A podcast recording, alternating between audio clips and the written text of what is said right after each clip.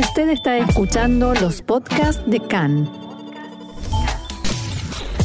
CAN, Radio Nacional de Israel.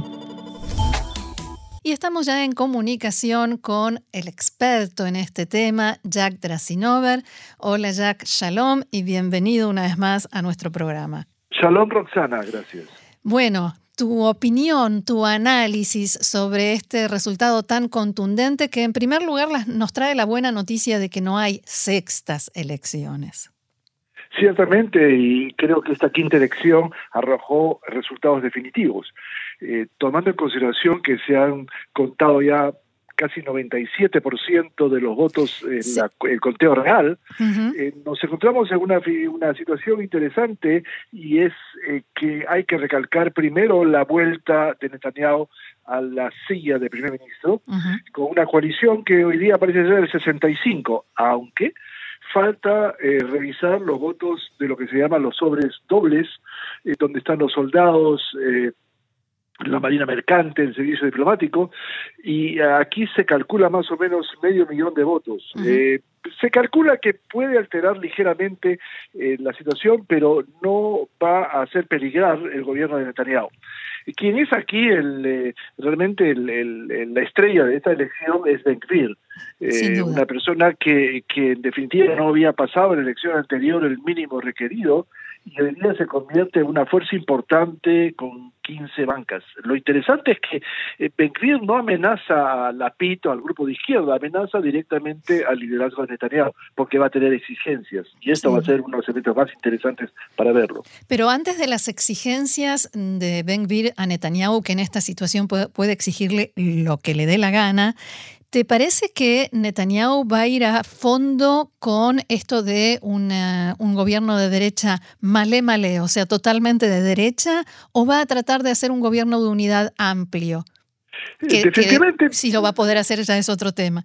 Eh, definitivamente Netanyahu se encuentra en una posición de la cual en definitiva no estaba acostumbrado y es que es el elemento más moderado de la coalición que él tiene que formar. Y entonces él requiere de alguna manera también eh, elementos que estén más a su izquierda, si se puede llamar. Y en este momento las alternativas eh, son complejas, porque el problema no es solamente traer a Gantz o inclusive a la PIT, que pudiera estar en una cierta coyuntura, eh, sino saber si ellos van a aceptar estar en un gobierno con Ben Y la posibilidad de renunciar a Ben hoy día es sumamente compleja. Y además porque generaría en ciertos sectores alguna eh, eh, protesta también. Creo que esta situación es eh, algo que se va a ver y Netanyahu va a hacer todo lo posible por integrar una base amplia, eso es claro, porque además tiene que cuidar lo que se llama la imagen internacional de Israel, donde quien siguió un poco las noticias y los noticieros en, los países del extranjero se dio cuenta justamente que aprecian la situación en Israel de una forma que creo a Netanyahu le preocupa. Sí, sin duda. Y los medios internacionales mostraron en los últimos días muchísima preocupación por este ascenso de Ben Gvir. Ahora, ¿cómo te parece que sale de todo este proceso Yair Lapid?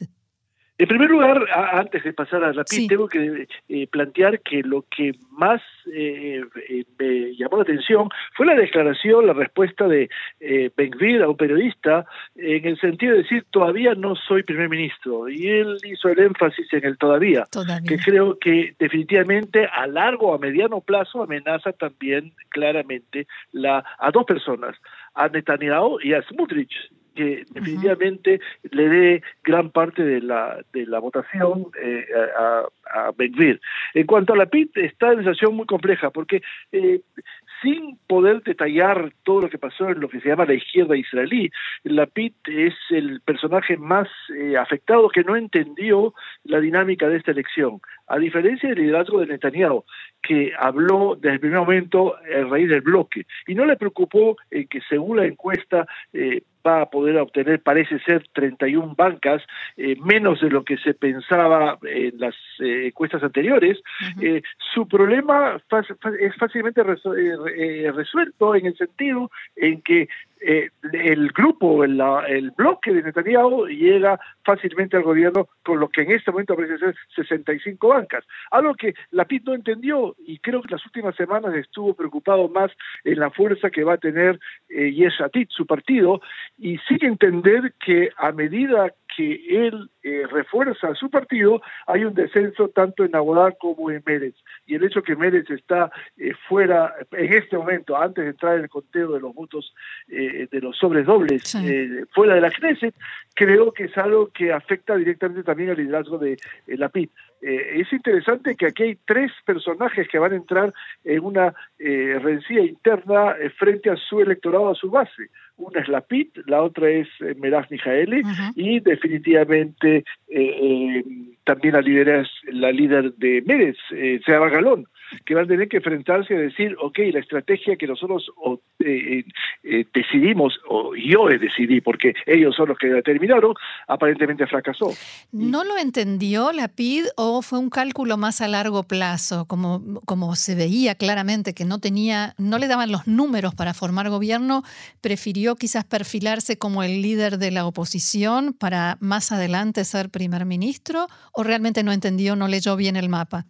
Yo creo que él no eh, tomó en consideración que aún intentando plantear, como tú planteas, eh, el hecho de que puede haber pensado a largo plazo, hay algo que no tomó en consideración y que pudiera darse en los próximos días, que es eh, la aparición de los cuchillos afilados, es decir, eh, personas dentro del grupo de la PIT, que siempre fue muy monolítico su partido, ah, va a aparecer y decir y exigir cuentas, definitivamente también en Mérez y en Abodá, pero la PIT es el principal jefe de este bloque que además va a recibir las críticas de los partidos pequeños que lo acusan directamente eh, por ser culpable de una mala estrategia, eh, quizás para respaldarse e intentar eh, desviar un poco las críticas que se habrán internamente tanto en Abodá como en Mérez y decir, bueno, el culpable es la PIT, no nosotros. Sí, bueno, ya lo están diciendo, pero realmente el hecho de que Mérez y Abodá no se hayan unido no tuvo influencia. Absolutamente, y ese es el fracaso de la PIT. Eh, pero no solamente en eso, sino también en el hecho de la división en la eh, población árabe, que no lo tomamos en consideración y en realidad hay que tomarlo en consideración. Creo que aquí se perdieron varios mandatos en esta perspectiva. Eh, el hecho de partido de un partido que se divide en tres y uno aparentemente no está en la posibilidad de poder llegar a, una eh, a votación que lo interesa. Lo, la diferencia con Mérez que está se calcula 28 mil votos antes del conteo de este medio millón de, de votos, eh, lo cual definitivamente nos hace esperar hasta el fin del día de mañana eh, para eh, ver cuál es la realidad de esta perspectiva. Claro. Ahora, ¿fue, ¿fue una especie de voto castigo a los partidos árabes por haberse dividido? Sí, pero yo pienso que también, eh, en primer momento, y, hemos escuchado durante el día de ayer no pocas personas en la población árabe que dijeron en realidad no hay ninguna diferencia entre eh, la PIT, Netanyahu, etcétera. Ellos no ven la diferencia que la población judía pudiera hacer. El segundo planteo es el total eh, pánico, casi por no decir miedo, eh, de los partidos eh, de lo que se llama el centro izquierda israelí que no han querido casi invertir en lo absoluto en la población árabe y han tenido un miedo de poder estar en una cierta coalición o comunión de ideas. eh, la PIT, eh, eh, Gantz, eh, inclusive Java Galón estuvo al margen de poder plantear nosotros vamos a tomarlos en consideración en una eh, coalición. Esto no se ha dado y creo que esto tiene un efecto concreto. El otro voto de protesta es la población que votó por Benvir, eh, juventud. Hay también un voto étnico, ciudades en desarrollo, que se desengañaron de los gobiernos anteriores y plantearon una posición que les parece muy simple, muy clara, muy definitiva y creo que esto va a generar una expectativa muy muy grande en Benville, que como las grandes expectativas probablemente eh, desaparecen muy rápido, y por otro lado en Netanyahu, que va a tener que buscar una estrategia para poder de alguna manera moderar su gobierno. Así es, muy bien. Jack Drasinover, docente y experto en política israelí. Después de los resultados mm, reales y definitivos, vamos a seguir hablando, vamos a seguir analizando cómo queda el panorama político. Te agradezco muchísimo y será hasta la próxima. Hasta la próxima, Roxana. Gracias. Shalom. Shalom.